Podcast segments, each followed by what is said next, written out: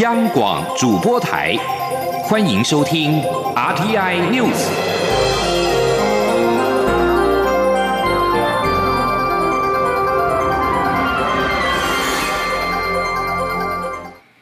各位好，我是李自立，欢迎收听这一节央广主播台提供给您的 RTI News。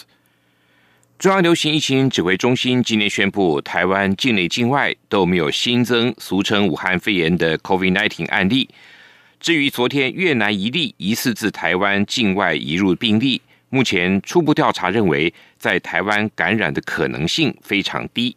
另外，指挥官陈时中也指出，卫福部桃园医院经过整理，已经非常的干净，预估二月十九号就可以恢复营运。记者杨文军的报道。中央流行疫情指挥中心十五号宣布，境内境外都没有新增案例，已经是连续三天都加零。至于卫生福利部桃园医院武汉肺炎群聚案，在社区隔离的八百四十五人当中，只剩六位还在隔离，有两位十九日解隔离，四位二十一号解隔离。在回溯因裁剪的三千四百二十三人中，有三千四百二十一人是阴性，剩下两位裁剪结果还没出炉。指挥官陈时中指出，在布桃群聚案事件中，有两件事需要进行检讨：一是分仓分流。是否彻底？二是框列速度要加快。指挥中心发现，尽管相关资料都有，但当处理或熟悉这些资料的人都成为被隔离的对象时，就会影响后续框列的进度。这是过去没有设想到的，所以应该将资料更系统化的处理，让大家都有一定的熟悉度。陈时中也强调，布桃经过这段时间的整理，已经非常干净，预估二月十九号恢复营运。他说。哦，那确实，它在人员或者在环境上面，应该都是一个非常安全的区域。那这部分正常的就诊，经过我们检视之后，应该是没有问题。然后第二，在整个的社区里面，啊，经过这样，我们不管是在社区或回溯的哈这样的一个盘整过，我们也认为没有问题。那当然是哈，应该是要正常的生活哈。那全台湾包括桃园都可以正常的生活，不用紧张了哈。但是不要松懈。此外，针对越南一例自台湾境外移入的病例，陈时中说，个案在一月二十六号在台湾检验是阴性，一月二十八号在越南入境时检验也是阴性，二月十一及二月十三号检疫期满检验出阳性。目前初步调查，这位个案在台台湾是独居，亲密接触者，不管是 PCR 或血清都是阴性，研判在台湾感染或是传染给别人的可能性都非。非常低，但仍不能完全排除任何微小的可能。中央广播电台记者杨文君台北采访报道。世界卫生组织国际专家团队近日完成了在中国的 COVID-19 疫情的源头调查。率领调查的班恩巴瑞表示，有迹象显示，二零一九年十二月武汉市疫情范围比先前所想的更广泛，而且已发展出十三种病毒株。班恩巴瑞透露。中国科学家向世界卫生组织的专家团队提供二零一九年十二月武汉及周边地区一百七十四起 COVID-19 的病例资料，其中一百例经过实验室检测确诊，其他七十四例是依据病患的症状所做的临床判断。巴恩巴瑞表示，实际上的病例数恐怕会更高，武汉可能在二零一九年十二月就有超过一千人染疫。他还表示，世卫调查团检视了二零一九年十二月早期确诊病例所染病毒的部分基因样本，结果调查团首度收集到二零一九年十二月 COVID-19 的十三种不同基因的序列。班恩巴瑞表示，世卫团队希望几个月后能够重返武汉继续调查，但是目前未能提供具体的时间表。日本福岛外海十三号深夜发生规模七点三强震。蔡英文总统在昨天十四号透过 Twitter 关怀十三号晚间发生的强震的日本福岛宫城县。日本政府发言人、内阁官房长官加藤胜信今天在例行记者会上对此表示由衷的感谢。蔡总统在 Twitter 用日文发文问候日本网友。总统表示，日本发生以福岛县跟宫城县为中心。震度强大的地震，相信日本民众都安全。至今，他已多次表达愿意援助日本。现在，这种关怀情怀也没有改变。日本民众如果需要支援，无论何时，台湾都在。加藤胜信今天表示，对于蔡总统的温馨声援，由衷的感谢。至于有关台湾愿意驰援一事，加藤表示会关注灾区的需求，再做最后的判断。截至目前为止，强震发生之后，已经知道日本东北跟关东地区至少有一百五十三人受伤，东北新干线也就是高铁的部分设施受损。正在抢修中，而需要十天才能够全线恢复通车。今天十五号是大年初四，国民党和民进党几位政治人物都来到台中参拜。国民党主席江启臣及前总统马英九在台中大甲镇南宫参拜时，江启臣就向妈祖祈祷，今年继续保佑台湾，让疫情早日离开。立法院副院长蔡其昌。则是在台中新社酒庄妈祈福，期盼疫情早日退散，国泰民安。记者谢嘉欣的报道。农历大年初四，在传统习俗上是迎接众神回归凡间的日子。国民党党主席江启臣、前总统马英九在大年初四这天前往台中大甲镇澜宫参拜。马英九表示，此次参拜跟大家一样，希望风调雨顺、台风小、国泰民安、出口多、疫情远去、人心安定。随后，他也以妈祖的姓名、岁数等资讯为题，和现场信众玩起有奖征答。江启臣表示，台湾去年受疫情影响，但在妈祖保佑下，大家配合落实防疫，使疫情控制的比其他国家好。今年希望妈祖继续保佑台湾，在牛年扭转乾坤。他说：“当然希望今年啊，啊妈祖无继续来到保庇啊，啊保庇咱今年唔那是疫情会当稳定控制，上好是疫情啊早日离开我们啊。”赶快恢复正常的作息啊！啊，牛年我们希望扭转乾坤啊，牛运亨通。立法院副院长蔡其昌上午则先后前往台中潭水亭观音庙、新社酒庄妈参拜，并盛赞新社酒庄妈是最平易近人的妈祖，每年都轮流驻驾在民宅。他期许自己向酒庄妈看齐，要时常接触人民，倾听民意。他还向妈祖祈求疫情早日退散，国泰民安。中央广播电台记者谢嘉欣报道。国发会指出。去年二零二零年，台湾人口开始负成长，将冲击未来的劳动供给人力。政府将朝提升生育率、强化育才、留才、揽才，还有提升妇女与中高龄的劳参率，推动地方创生等四大方向努力，以稳定人口结构，维持国家竞争力。记者杨文军的报道。国发会指出，随着少子化趋势持续，台湾工作年龄人口占总人口的比率将于二零二八年低于三分之二，人口红利即将消失。而香港、新加坡及韩国也将分别于二零二五年、二零二九年以及二零二九年面临人口红利的消失。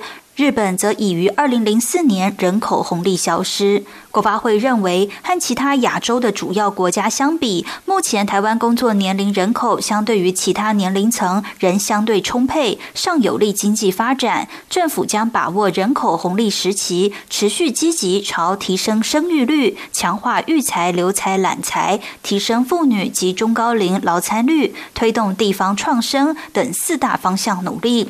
在提升生育率的部分，将落实零到六岁国家一起养的政策。搭配我国少子女化对策计划，从育儿津贴、青年就业、婚配、住宅等多元面向，极力推升国人婚育的意愿。在育儿津贴部分，政府将分阶段加码，原先为新台币两千五百元，今年八月一号起提升为三千五百元，明年八月一号则每月发放五千元。在提升妇女与中高龄劳参率的部部分，国发会认为，台湾中高龄劳参率，也就是五十五到六十岁的劳工劳参率仅百分之五十六，较新加坡的百分之七十五、韩国的百分之七十四，甚至日本的百分之八十三都来得低，确实有提升的空间。国发会人力处专委娄玉梅说。那我们觉得说，就是我们可以相对于跟其他国家比起来，这个中高龄劳产率是我们可以有提升可能性的一个一个做法。在强化育才、留才、揽才方面，国发会将修订外国专业人才延揽及雇用法，优化工作与生活环境。至于推动地方创生，则将借由企业投资故乡、科技导入、整合部会创生的资源、社会参与创生、品牌建立等，吸引人口回流，促进首都圈减压，达成区域均衡发展。中央广播电台记者杨文君台北采访报道。春节连假即将进入尾声，中央气象局今天指出，好天气将维持到明天上半天，下半天开始，中部以北将转为短暂雨的天气。开工日，也就是十七号，将会有一波大陆冷气团南下，天气先湿后干，预估最冷时间会落在十八号的晚上。中部以北跟花莲地区的低温只有十一到十三度。记者杨文军的报道。春节假期剩最后两天，中央气象局指出，阳光露脸的好天气将维持到十六号的上半天。下午开始，风力及水汽会逐渐增加，转为阴雨绵绵。越晚，云量及降雨越明显。十七日开工日，将有一波大陆冷气团南下，北部及东半部将湿湿冷冷。所幸十八号、十九号水汽转干，各地的天气大多稳定，只剩东半部地区仍有降雨。几率。不过，西半部尤其中部及竹苗一带，因为辐射冷却及冷空气的影响，夜间清晨低温将只有十一度左右。气象局预报员叶志军说。呃，这波冷气团会影响到十九号的清晨。哦，然后这一这一波大陆冷气团影响最明显时间就是落在十八号晚上到十九号清晨。哦，那到时候因为水汽转干的关系，所以辐射的辐射效应的一个啊辐射冷却的效应会比较明显。哦，所以到时候在中部以北跟宜兰花莲地区低温是只有十一到十三度，那其他地区也只有十四到十七度的低温。气象局也预估，二十号、二十一号东北季风减弱，各地白天气温逐渐回升，早晚仍凉。中南部温差大，各地大多为多云到晴，仅东部及东南部地区有零星短暂雨。中央广播电台记者杨文君台北采访报道。缅甸安全部队今天在各大城市部署装甲车，并增兵加强镇压反政变抗议活动。不过，群众继续上街示威。此外，军方在昨天晚上切断了全国的网络，到了今天清晨已经恢复。军方在两周前推翻民选政府，拘捕了文人政府领袖翁山苏基，引爆了缅甸十多年来最大的抗议浪潮。路透社报道，翁山苏基被控非法进口六台无线电对讲机，羁押期到今天。他的律师金蒙告诉记者，法官认为翁山苏基应该继续被羁押到十七号法院聆听。而他自己仍在设法探望他。缅甸十天来有数以十万计的民众上街抗议，谴责军方这个月一号发动的政变。缅甸二零一一年才结束军事独裁统治，开始将权力逐步移交给文人政府。美国、英国跟欧洲联盟大使都发布联合声明，敦促缅甸安全部队不要伤害平民。联合国秘书长古特瑞斯也透过发言人要求缅甸军方紧急允许瑞士外交官博奇纳前往缅甸直接评估局势。趁着二月十四号情人节这一天，俄罗斯数百名女性在莫斯科跟圣彼得堡组成人链，声援遭监禁的反对派领袖纳瓦尼之妻跟其他政治犯。大约三百人不畏摄氏零下十三度的低温，手握白色缎带，聚集在莫斯科市中心的亚巴特街。莫斯科法院在这个月初判处纳瓦尼必须服刑近三年。俄罗斯当局也镇压支持他的群众。女性活跃人士表示，希望借此表达与纳瓦尼之妻尤利娅以及其他因为镇压受害的女性团结在一起。圣彼得堡也有大约一百名女性聚集在政治受难者纪念碑旁，组成人链相挺。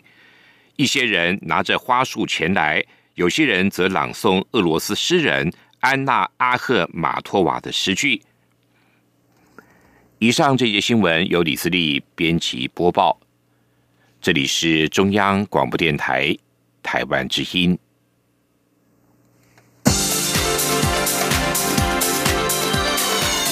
这里是中央广播电台台湾之音，欢迎继续收听新闻。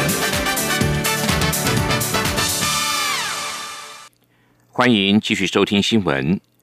今年度原住民族语言能力的认证检测有重大变革，原本每年实施一次的认证检测，今年起增为每年两次。上半年的测验定在四月二十四号实施。报名日期自即日起到三月二号截止。记者林永清的报道。依照原住民族语言发展法规定，原住民参与公务人员特种考试、原住民族考试，应取得初级以上原住民族语言能力认证；参与公费留学考试、师资培育公费生等考试，则应取得中级以上原住民族语言能力认证。原民会教育文化处副处长邱文龙表示，为了鼓励学习族语，也方便族人取得认证，以保障工作权及升学权利，今年起将原本只在每年年底举办的初级。中级足语认证测验增加为年初一次、年底一次。邱文龙说：“鼓励大家去参加认证啊，也因应大家未来有很多因为因为那个考试要取得认证哈，有机会去更多次参加我们的认证了。其实参加更多认证，其实也就是鼓励大家去学习我们的主主语了。”据原民会统计，二零二零年报考原住民族语言能力认证测验的总人数有三万一千零一十二人，创下历史新高。今年起增办测验，相信能让更多人参与。原民会表示，一百一十年度第一次原住民族语言能力认证测验定于四月二十四日星期六实施，即起受理报名至三月二日星期二截止。详细报名资讯可至原民会原语会网站及一百一十年度原住民族语言能力认证测验网站查询。央广记者林永清采访报道。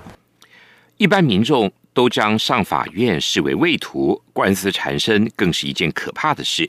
但是遇到纠纷的时候，又不得不维护自己的权益。司法院近年来力推诉讼外纷争解决机制，俗称 ADR。让民众不必上法院就能够解决纷争，因为电影《刻在你心底的名字》的爆红主角陈浩森，也早在二零一八年就曾经为司法院拍摄宣导影片。来听记者欧阳梦平的报道。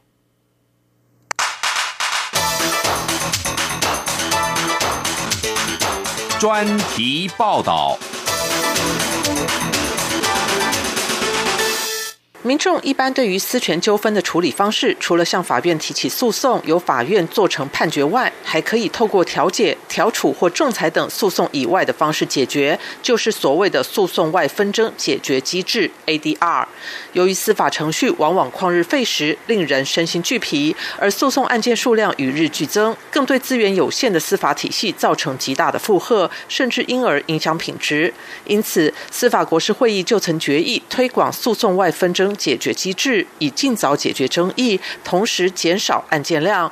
尤其司法改革已经成为台湾民众最重视及关切的议题。如果无法让司法资源运用更合理化，对于司改的推动很容易落入有心无力的窘境。司法院长许宗立认为，强化 ADR 就是解决方案之一。他说：“因为呢，我们通过再多的司改的方案，最终都还是要依靠人。”尤其是靠法官的落实，而如果呢，负责落实施改的是平日被案件呢压得喘不过气来，整天呢都是张着一对龙猫眼，疲累不堪的法官，那么施改的成果呢，一定会打了非常多的折扣。所以，如何疏解送援、合理分配有限的司法资源呢？一直是司法院的努力目标。强化 ADR 就是解决的方案之一。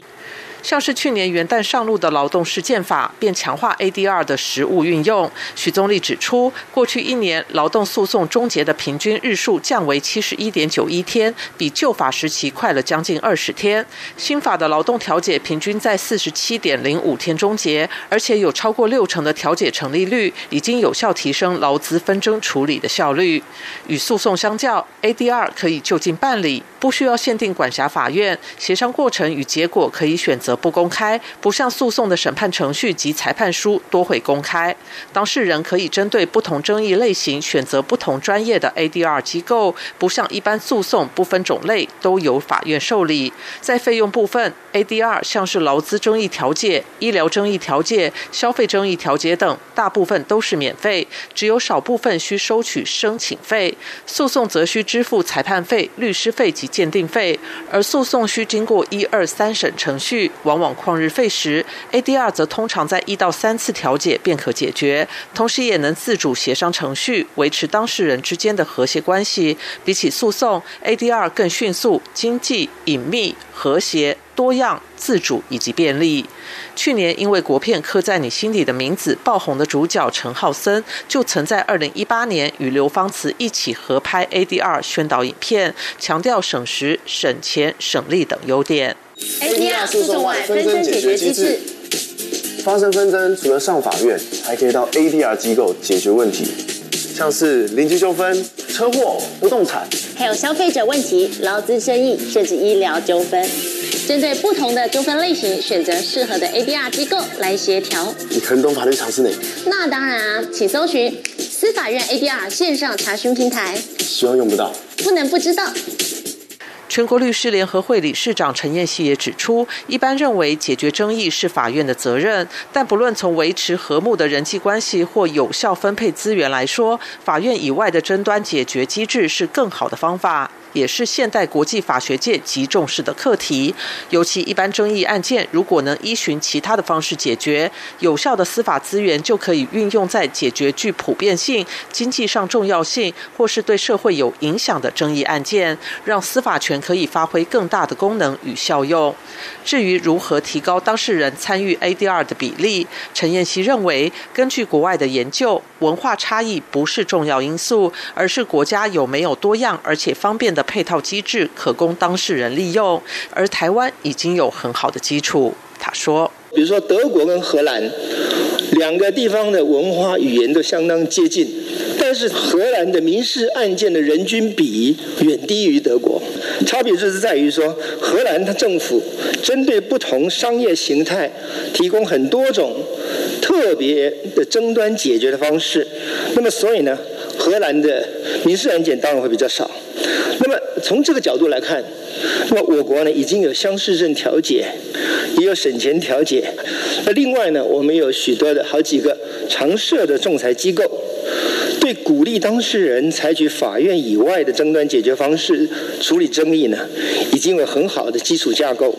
为了方便民众及时查询相关资讯，司法院会整了国内行政型及民间型 ADR 机构资讯，并建制完成诉讼外纷争解决机构查询平台。民众可以选择纷争类型、机构所在地区或输入机构名称查询，便能找到符合需求的 ADR 机构。日后，民众如果遇上私权纠纷，不必再互呛法院见。如果能稍微平心静气，寻求 ADR 机构的协助，不仅能够更快获得解决，还能和平落幕。中央广播电台记者欧阳梦平专题报道。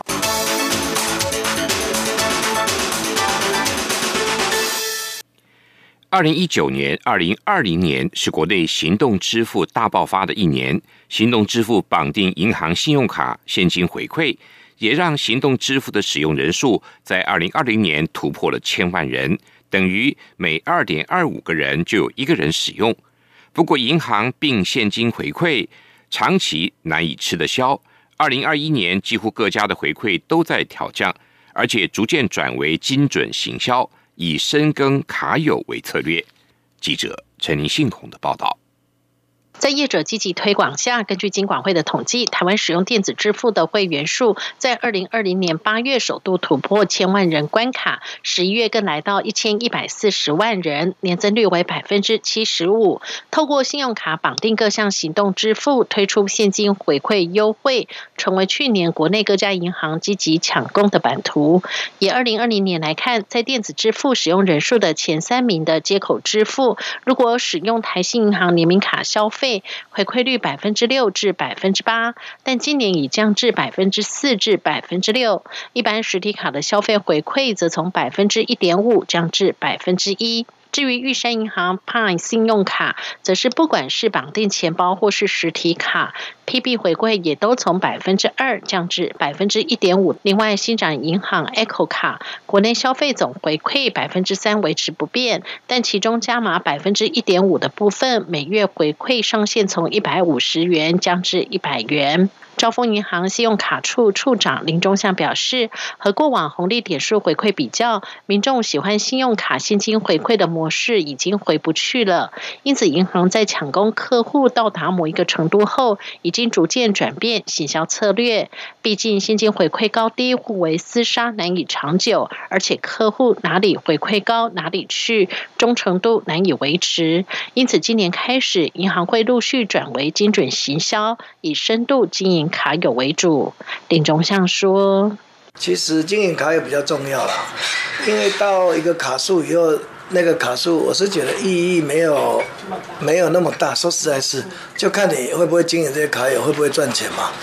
哦，或者客卡友满不满意啊？呃，你借有跟服务跟大家的互相的粘着度，其实对于他对这个这个银行是信任的哦，那将来等整个业务的发展会比较正向啦。”远东银行为二零二一年信用卡精准行销策略在业界开出第一枪。今年一开始就先瞄准年轻时代父母，推出专注亲子领域的远东乐家卡，以精准策略布局信用卡市场。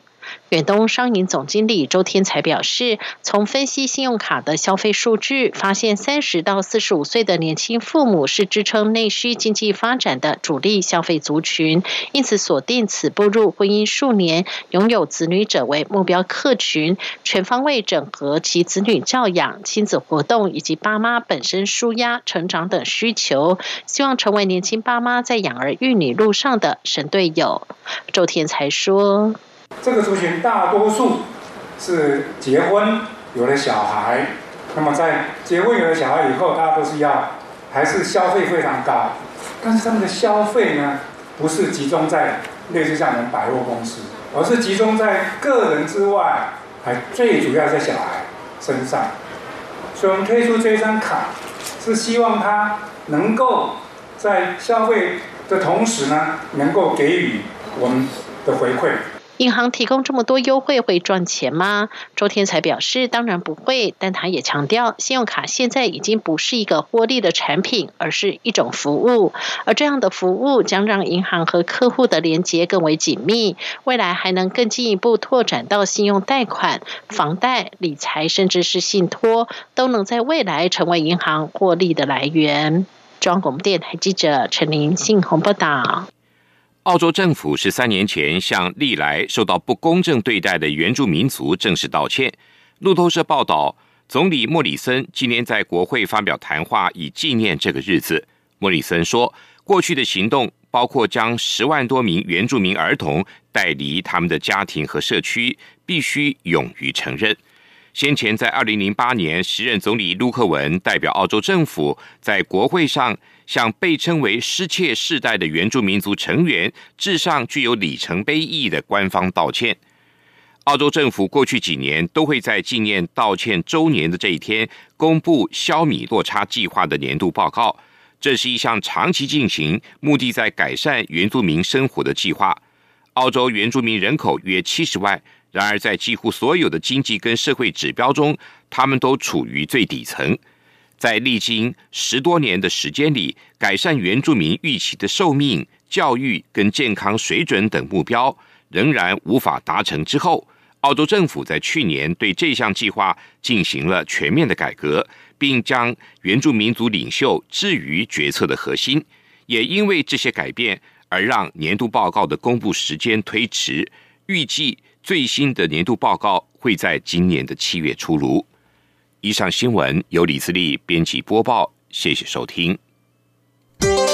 各位朋友，大家恭喜！我是蔡英文，感谢大家在过去一年团结防疫，一起克服挑战。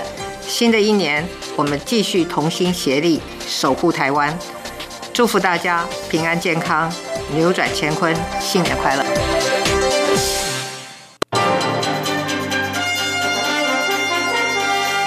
是中央广播电台台湾之音。